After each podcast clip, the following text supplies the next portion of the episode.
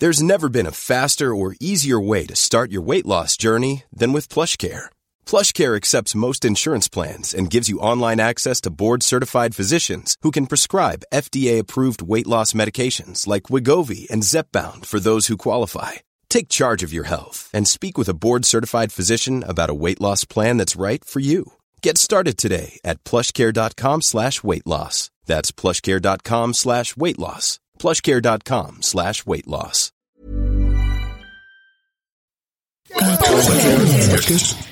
Podcast.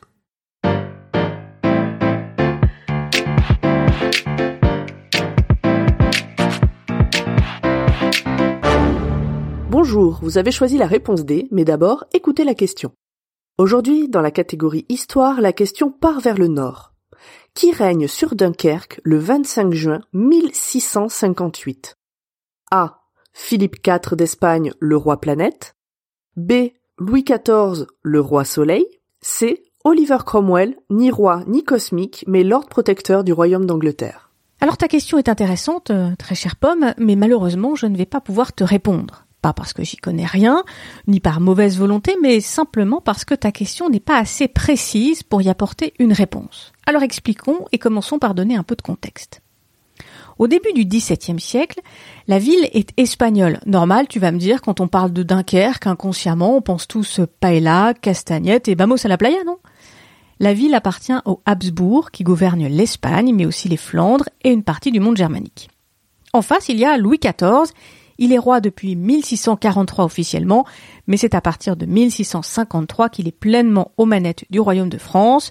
1653, c'est l'époque où il sort de la Fronde, une révolte des nobles les plus puissants menée par le Grand Condé contre le roi de France. Bref, à l'époque, Louis XIV a pris pleinement le pouvoir, et Louis, il a faim, il veut agrandir la France. Il regarde notamment vers le nord et les Flandres, tenues donc par les Espagnols. Il faut dire que la ville de Dunkerque avait déjà été prise par Condé en 1646, mais elle avait été ensuite rendue aux Espagnols en 1652. Ça tombe bien parce que ça lui permet de continuer à poursuivre le Grand Condé qui est monté dans le nord pour rejoindre les armées de Philippe IV d'Espagne. Il charge donc son maître à penser militaire de l'époque, Turenne, de mener la bataille et dès 1654, l'armée du roi de France reprend Arras. La perspective est belle, mais Turenne est sévèrement battu à Valenciennes en 1656. L'année suivante, 1657, ça reste relativement calme. Les armes s'aiguisent quand même dans l'ombre. Louis XIV va faire l'impensable et par l'intermédiaire de Mazarin, il va s'allier avec l'Angleterre. À cette époque, l'Angleterre a entrevu la lumière. Après avoir exécuté le roi Charles Ier, la République est proclamée et dans les années qui nous intéressent, c'est Olivier Cromwell qui est à la tête de l'État, lequel va envoyer un contingent pour aider le roi de France dans son combat.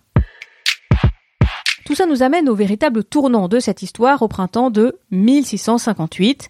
Le 15 mai, Turenne amène son armée aux portes de la cité de Jean Bart, qui n'a que 8 ans à l'époque.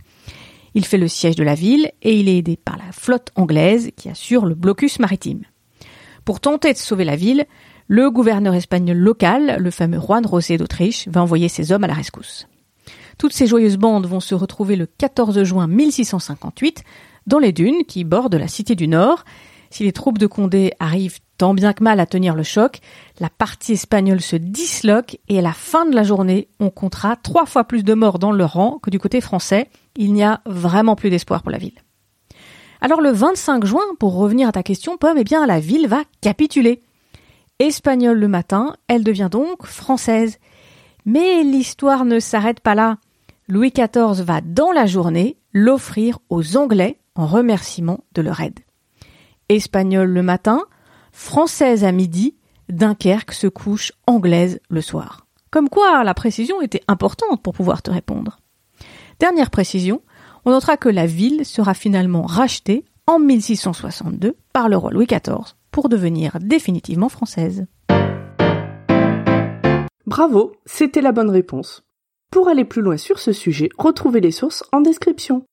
La réponse D est un podcast du label Podcut. Vous pouvez nous soutenir via Patreon ou échanger directement avec les membres du label sur Discord. Toutes les informations sont à retrouver dans les détails de l'épisode. À demain pour une nouvelle question sur la thématique jeu.